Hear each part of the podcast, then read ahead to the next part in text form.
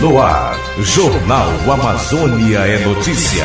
Cultura, meio ambiente, política, economia. O que acontece na Amazônia, você fica sabendo no Amazônia é Notícia. O jornal com o ponto de vista amazônida. Os destaques de hoje. Curto-circuito é maior causa de incêndios residenciais em Manaus. Eventos climáticos e ataques de pragas prejudicam safra da mandioca no Acre. Comunidade constrói plano de monitoramento de acordos de pesca do Baixo Amazonas e Tapajós. E bispos do Regional Noroeste reúnem na prelazia de Lábrea. Jornal Amazônia é notícia. É notícia. notícia. Olá você! Iniciamos a edição desta sexta-feira do Jornal Amazônia Notícia, 1 de março, falando que eventos climáticos e ataques de pragas prejudicam safra da mandioca no Acre. O preço da farinha sofreu alterações em Cruzeiro do Sul. Saiba mais com Sidney Souza. A instabilidade climática e os ataques de pragas estão impactando severamente a safra de mandioca na região de Cruzeiro do Sul, no Acre. Esta situação tem provocado uma oscilação no preço da farinha, gerando preocupações e movimentações no mercado local. De acordo com vendedores de farinha do mercado municipal, a recente estabilidade de preços está relacionada ao processo de reconhecimento nacional da farinha, abrindo assim novas possibilidades de mercado, tanto dentro quanto fora do estado. Outro fator relevante que mantém os preços elevados se devem ao ataque da praga do mandarová e também as enchentes que assolam o estado, dificultando o abastecimento e elevando os custos de produção. A Comissão de Agricultura aprovou na última quarta-feira, dia 21 de fevereiro, o projeto de lei que visa conceder o título de capital nacional da farinha ao município. O projeto segue para análise na Câmara dos Deputados. Na justificativa, o autor argumenta que Cruzeiro do Sul alcançou notoriedade na produção da farinha de mandioca de alta qualidade. Da Rádio Verdes Florestas de Cruzeiro do Sul no Acre, Sidney Souza para a Rede de Notícias da Amazônia. E o curto-circuito é a maior causa de incêndios residenciais na capital do Amazonas. Especialista afirma que a manutenção deve ser feita a cada seis meses. Yuri Bezerra tem as informações. Dados da Secretaria de Segurança Pública do Amazonas apontam que 42 perícias foram realizadas em locais de incêndio registrados em Manaus em 2023. Desse total, 39 atendimentos ocorreram em residências atingidas pelo fogo e três foram registrados em locais abertos. Os dados indicam indicam que a maioria dos incêndios foram causados por curto-circuito ou sobrecarga de energia. O engenheiro eletricista Frederico Cesarino alerta que a manutenção preventiva na rede elétrica deve ser realizada a cada seis meses. O morador ele não se preocupa em fazer aquela manutenção preventiva e fazer aquelas correções ou mesmo os dimensionamentos corretos da sua fiação elétrica, dos seus equipamentos, disjuntores e os equipamentos que você vai utilizar para consumir essa energia elétrica. As perícias são realizadas por peritos do Departamento de Polícia Técnico-Científica. O levantamento também destaca as causas menos identificadas durante os procedimentos, como vazamento de gás, de fluidos inflamáveis ou incêndios provocados de forma dolosa para evitar que ocorra um acidente em sua casa, que ocorra um incêndio em sua casa, faça suas instalações elétricas com um profissional capacitado e habilitado com a supervisão de um engenheiro. Após passar a morar na residência, tenha sempre aquela manutenção dos seus equipamentos em dia, você sempre use os equipamentos na tomada certa, de acordo com o especificado, não coloque muitos equipamentos na tomada de uma vez, evite usar o Benjamin, usar aquelas tomadas, aquelas réguas. E sempre esteja verificando, sempre inspecione toda a sua fiação, cabeamento, os quadros e os aparelhos elétricos. Em casos de incêndio, a população deve acionar de forma imediata o Corpo de Bombeiros por meio do 193. Da Rádio Rio Mar de Manaus, Yuri Bezerra para a Rede de Notícias da Amazônia. E na manhã desta sexta-feira, uma audiência pública com o ministro Carlos Lupe esclareceu impactos da reforma da Previdência em Roraima. Com o INSS sendo o caminho para a aposentadoria, muitos ainda buscam entender as novas regras, especialmente em relação à idade mínima, tempo de contribuição e cálculo do benefício. Os detalhes com Felipe Gustavo. E nesta sexta-feira, 1 de março, ocorreu uma audiência pública que movimentou o plenário no Ema Bastos, Amazonas, na Assembleia Legislativa de Roraima, sob o tema Previdência Social humanizada, eficiente e inclusiva. A audiência contou com a liderança do ministro Carlos Lupe, que trouxe esclarecimentos sobre as reformas de 2019, marcando presença para dissipar dúvidas cruciais. Trabalhadores de empresas privadas organizaram-se para compreender as mudanças que a reforma da Previdência trouxe. Com o INSS sendo um caminho para a aposentadoria, muitos ainda buscam entender as novas regras, especialmente em relação à idade mínima, tempo de contribuição e o cálculo do benefício. O ministro Carlos Lupe falou da importância da audiência e as ações de inclusão da reforma da Previdência para os beneficiários. A Previdência Social tem uma regulação e uma regra. Essa regra, essa regulação é que faz toda o arcabouço legal, os direitos de cada cidadão e de cada cidadã. Qual é o nosso papel? Evitar que as pessoas aguardem tanto tempo o seu direito social. Nós agora adotamos uma metodologia que hoje o maior desafio da gente é perícia médica. Todo cidadão, cidadã que fica doente, por exemplo, se eu fico doente, eu preciso ter um médico que me dê um atestado para apresentar ao meu patrão para ele aceitar e me dar licença médica. E a perícia médica do Ministério da Previdência Social exigia que a pessoa tivesse uma nova perícia para um novo atestado. Nós criamos um modelo chamado teste médico. Um atestado que você tem, que é aceito pelo seu patrão, por que, que não pode ser aceito pela Previdência? Então a pessoa hoje, acessa acessando a plataforma Meu INSS ou apresentando na gerência, nas agências do INSS, já tem seu direito rapidamente atendido para esse tipo de enfermidade. Com 60 mil beneficiários no estado, o INSS em Roraima injeta impressionantes 90 milhões mensais na economia local. Durante a audiência foram discutidas não apenas as mudanças gerais, mas também as regras de transição específicas para cada situação. O presidente da Assembleia Legislativa de Roraima, Soldado Sampaio, em uma coletiva falou sobre as principais preocupações a respeito da reforma. Nós temos um trabalho intenso quanto à Assembleia, essa preocupação voltada à questão da Previdência, em especial a nossa Previdência Estadual, o nosso CIPE. Causamos vários debates aqui, vários ajustes na lei previdenciária, no Conselho Previdenciário, é, inclusive com a participação no Conselho de servidores efetivos e aposentados. É, criamos até ajuste na Constituição é, permitir, é, proibindo qualquer diversificação de investimento, em especial em fundos de é, iniciativa privada, que não passe pelo Conselho, até mesmo com aval da Assembleia. Da Rádio Monte Roraima FM, diretamente de Boa Vista, Felipe Gustavo para a Rede de Notícias da Amazônia. A seguir, Parintins cedia encontro do Colegiado de Gestores da Assistência Social. Jornal Amazônia é Notícia. Você pode ajudar a economia comprando de produtores solidários, sejam eles agricultores ou catadores. Quando uma pessoa compra um alimento ou um produto de um trabalho solidário, ela está se beneficiando e ainda ajuda em várias lutas sociais. Esta é a rede de notícias da Amazônia, RNA. Notícias produzidas por jornalistas de Boa Vista, Roraima, Guajará, Mirim, Rondônia, Manaus, Coari, Parintins, Careiro Castanho, Tefé e São Gabriel da Cachoeira, no Amazonas, Cruzeiro do Sul, no Acre, Santarém e Belém, no Pará. Rede de notícias da Amazônia, um rádio integrando a Amazônia e aproximando seus habitantes. Utilize restos orgânicos, como cascas de frutas, legumes e folhas, para adubar as plantas, pois além de enriquecer o solo, você reduz o lixo que será recolhido. Jornal Amazônia é notícia. A Amazônia, próxima a seus habitantes.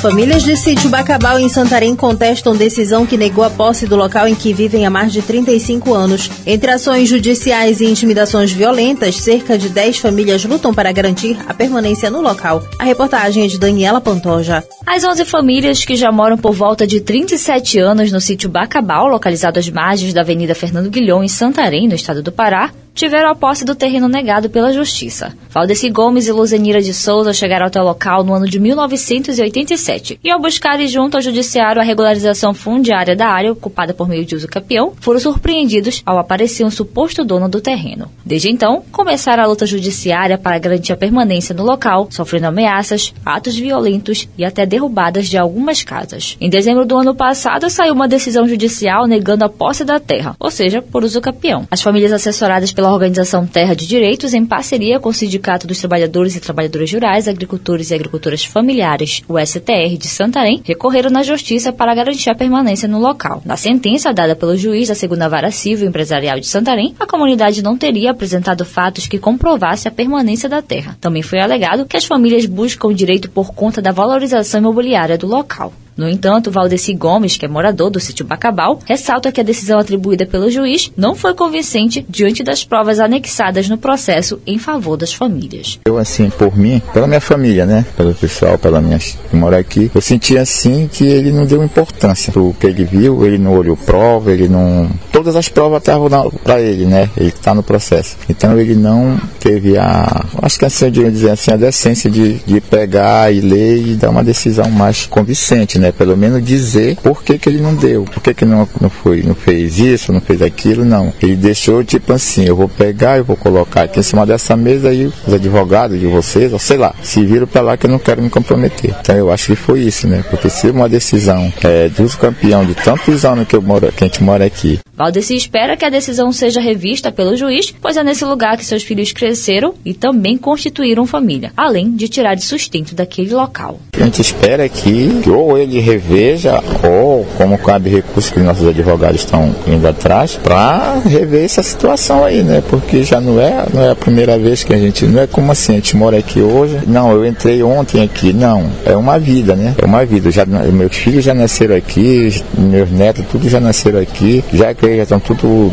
é, como é que dizem assim, mãe, pai de família, né? Então eu acho que tem que ter uma decisão, tem que ter uma, tem que olhar com um olhar mais assim de, de responsabilidade mesmo, né? De acordo com Suzane Brasil, assessora jurídica da Terra de Direitos, nesse processo de uso campeão, assim como em outros que tramitam, são apresentadas várias provas, como vistorias, perícias e documentações que comprovam que a comunidade já era habitada há décadas. E no caso do sítio Bacabal, nenhuma dessas provas foi considerada ou até mesmo efetivada pelo juiz. Esse processo de uso capião, juntamente com outros que tramitam nesta mesma vara, tem produzidas várias provas, como vistorias, perícias, documentações arroladas que comprovam que essa comunidade habita neste local há décadas. Contudo, sequer uma dessas provas foi efetivamente valorada pelo juiz, necessária fundamentação na sentença. Não houve sequer a obrigatória manifestação da Defensoria e do Ministério Público conforme a ativa do Conselho Nacional de Justiça. É necessário que essa sentença seja revisitada para que seja efetivamente realizada a justiça social. E é com essa resignação que as famílias entraram então com esse recurso junto ao Tribunal de Justiça, confiando que o Poder Judiciário do Estado do Pará vai fazer essa justiça garantindo seus direitos constitucionalmente previstos. Diante dessa situação, organizações, entidades e movimentos sociais de Santarém se mobilizam e juntam-se a essas famílias para que possam garantir a permanência e o direito à posse da terra. De Santarém, no Pará, Daniela Pantoja para a Rede de Notícias da Amazônia.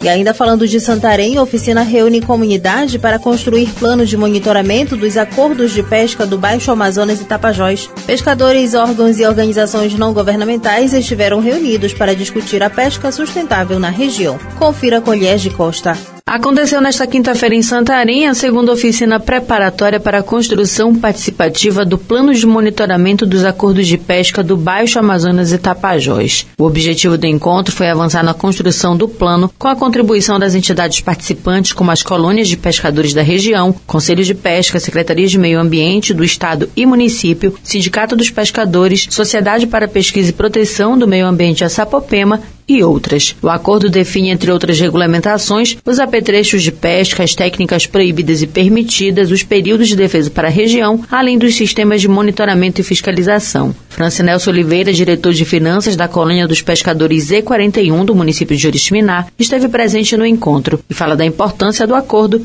e monitoramento no município. A nossa expectativa do monitoramento né, é a gente melhorar a quantidade e a qualidade do nosso pescado e sempre ter a melhoria para a comunidade, né, o pescador do nosso município. Então a gente acha que o monitoramento é muito importante porque a gente vai poder observar é, se ao longo do, do tempo a gente está tendo resultado nos acordos de pesca, qual o benefício que ele vem trazer para nós, se a gente conseguiu melhorar a qualidade do nosso pescado e a quantidade também, né? Nilzete Santos, presidente do Conselho de Pesca da região do Ituqui, destaca que está otimista com o acordo e salienta as expectativas relacionadas a este monitoramento.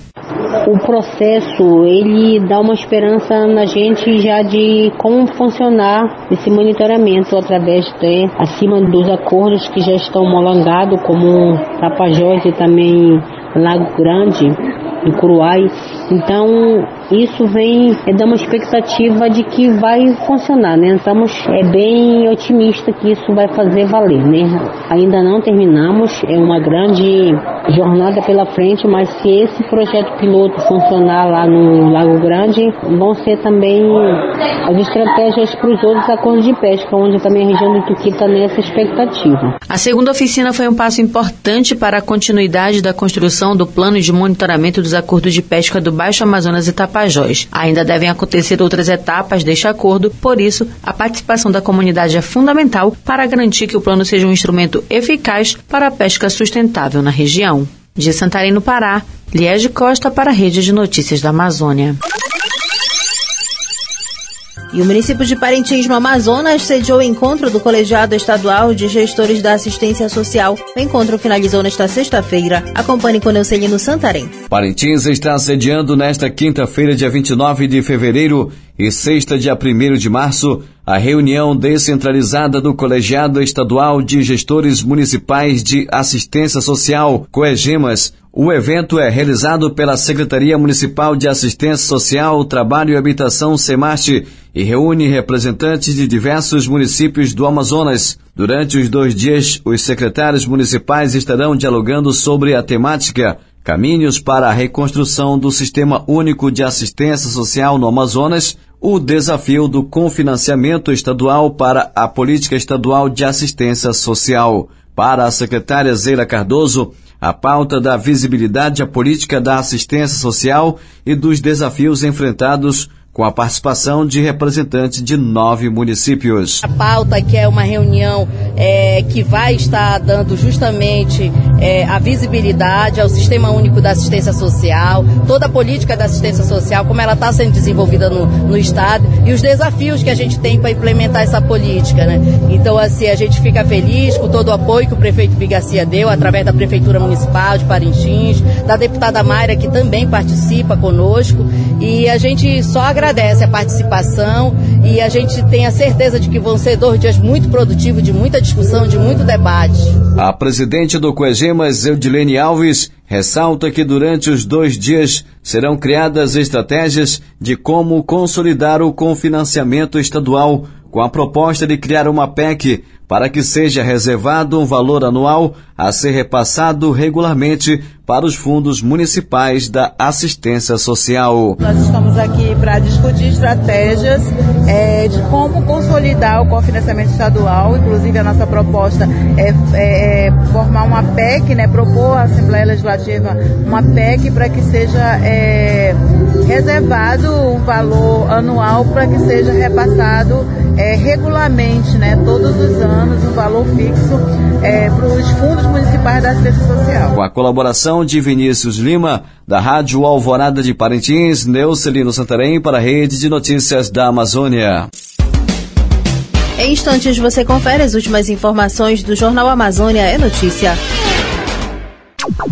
Jornal Amazônia é Notícia. Ligando você à Amazônia. Adotar o modelo de economia solidária implica em valorizar ações de colaboração e coletividade, permitindo que as relações entre pessoas e empresas possam ser mais justas do ponto de vista social e sustentáveis, tanto econômico quanto ambiental. Rede de Notícias da Amazônia. O rádio integrando a Amazônia e aproximando seus habitantes. Apague as luzes quando não precisar delas. Diminuir os gastos de eletricidade ajuda a reduzir a produção de dióxido de enxofre proveniente das centrais elétricas.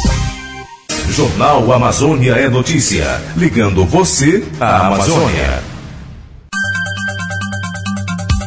Secretaria Municipal de Educação trabalha na construção do referencial curricular careirense. A ideia é padronizar conteúdos. Saiba mais com Derleia Oliveira. Os profissionais da Secretaria Municipal de Educação estão acompanhando as jornadas pedagógicas das escolas da rede municipal, levantando dados para a construção de um referencial curricular para que a realidade local seja integrada ao currículo. O coordenador pedagógico da SEMED, Klinger Cavalcante, comenta que a equipe está orientando e acompanhando para a chegada deste novo momento na educação. Nosso momento agora é justamente orientar nessa caminhada, tá acompanhando essa caminhada, falando sobre justamente esse espaço, esse tempo da escola, né? Esse novo olhar do MEC. O pedagogo explica que é importante usar meios para que o aprendizado seja embasado na realidade do aluno. É usar esses meios aí aí para que a criança ela possa aprender dentro da sua realidade. E nós já estamos trabalhando, já tem uma equipe, né, para orientar o nosso RCC, que é o Referencial Curricular Careirense. É um pouco mais fidedigno aquilo que é nosso, nosso careiro. A ideia é padronizar conteúdos, fundamentando a vivência do aluno em sua comunidade e, desta forma, aproximar cada vez mais a escola desta realidade. Da Rádio Castanho FM no Careiro Amazonas, Anderlei Oliveira, para a Rede de Notícias da Amazônia. E esta semana, bispos do Regional Noroeste reuniram na prelazia de Lábrea, no Amazonas, para discutir ações do regional. Raila Vareda tem as informações. O encontro, que teve início na segunda-feira, contou com a participação dos oito bispos conselheiros do Regional Noroeste, que abrange cidade de Rondônia, Acre e sul do Amazonas. O momento proporcionou um espaço significativo para a convivência, partilha de experiências e vivência da sinodalidade entre os líderes religiosos. Dom Santiago Sanches, bispo da prelazia de Lábrea, destacou a singularidade do momento como uma oportunidade única para vivenciar a fraternidade dentro da igreja local. Nossa prelazia de Lábrea tem vivido um momento único na sua história un momento de fraternidade, de sinodalidade, de vivencia eclesial profunda. Tivemos o conser, o Consello dos eh, Bispos de noso regional. Nunca tiña tido labrea oito bispos. Foi moito bonito iniciar a vivir a sinodalidade nos mesmos bispos, coñecendo e nos preocupando cada un pela diocese, prelasía do outro conhecer em seu lugar esta realidade. O bispo também enfatizou que a reunião não foi apenas um momento de intercâmbio fraterno, mas também um período profundo de espiritualidade que fortaleceu os laços entre os religiosos. Saímos todos muito mais eh, animados, muito mais edificados eh, nesta caminhada. Não faltou, logicamente, neste sínodo da oración nosos momentos de espiritualidade. Sabemos que fomos escollidos por Deus, non pelos nosos méritos, e sabemos que dependemos dele. Por eso nosos momentos de espiritualidade e de pedir ao Espírito que nos guíe e que nos ilumine formaran parte desde o início. Dom Fontenelle, bispo da Diocese de Humaitá, destacou que o encontro foi uma oportunidade valiosa para a reflexão sobre a trajetória da Igreja especialmente no que diz respeito à solidariedade com os mais necessitados. Momento de partilha, de confraternização, de comunhão, em vista da missão na nossa igreja dessa região amazônica, indo ao encontro daqueles que estão mais distantes, nessa proximidade de uma igreja em saída, que vai ao encontro nosso povo ribeirinhos, migrantes, indígenas. O encontro que encerrou nessa quinta-feira proporcionou um ambiente propício para análise e discussão sobre os desafios enfrentados pela Igreja em sua missão de servir o povo de Deus em terras amazônicas, reforçando o compromisso com a solidariedade e a busca pela justiça e amizade social, tema de reflexão da campanha da fraternidade deste ano. Da Rádio Caiari Rondônia, Raila Vareda para a Rede de Notícias da Amazônia. Agora você acompanha o editorial com o padre João Franco Graziola.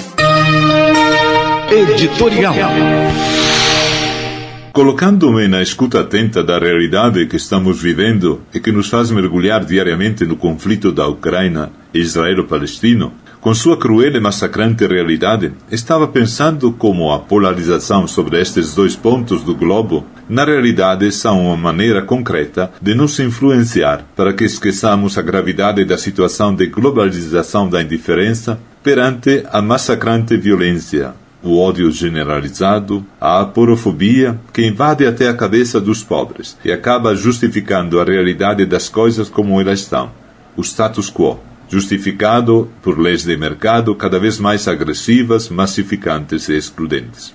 Mas este fenômeno, que aparentemente parece estar longe da religião e de suas expressões, está na realidade tomando conta, seja das próprias comunidades, da sua formação e ainda mais da caminhada daqueles e daquelas jovens que, já num futuro próximo, serão os líderes que estarão à frente das diferentes entidades religiosas, sociais e terão em suas mãos a vida e o bem-estar das pessoas e da sociedade em geral. Me impressionou neste sentido a fala de um jovem colega que recentemente começou o mestrado em teologia pastoral, quando me disse: Você é das pastorais sociais confirmando o que faz tempo eu estou dizendo e que hoje gostaria de repetir novamente, particularmente às academias, aos centros de estudos e pesquisas. Precisamos voltar a mergulhar na realidade das pessoas, superando a tentação denunciada antes por Bento XVI e retomada fortemente por Francisco do tecnicismo estéril e vazio, incapaz de responder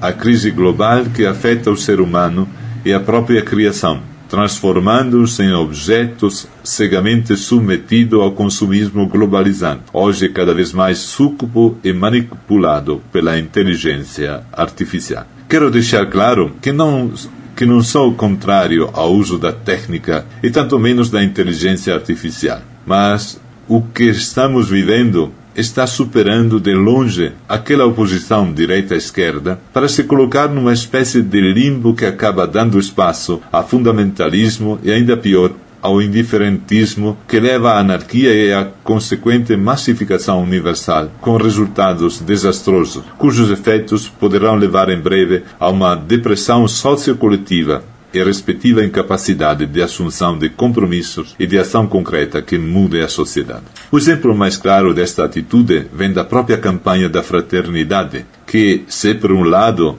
tem um pequeno e barulhento grupo de opositores, por outro lado tem uma massa inerme de cristãos que, embora não se oponham, permanecem indiferentes, amorfos, sem mordente, sem garra, ao ponto de não assumir posição alguma e ficar espectadores da água do rio que está passando. A assunção e tomada a peito do compromisso quaresmal que a campanha da fraternidade deste ano nos propõe. A construção e efetivação da amizade social. Boa noite.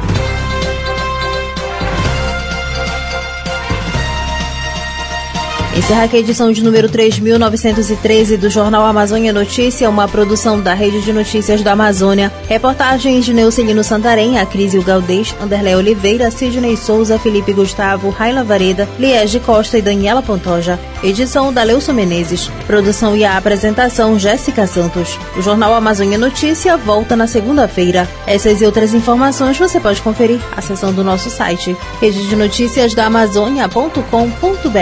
A você uma boa noite e um excelente final de semana.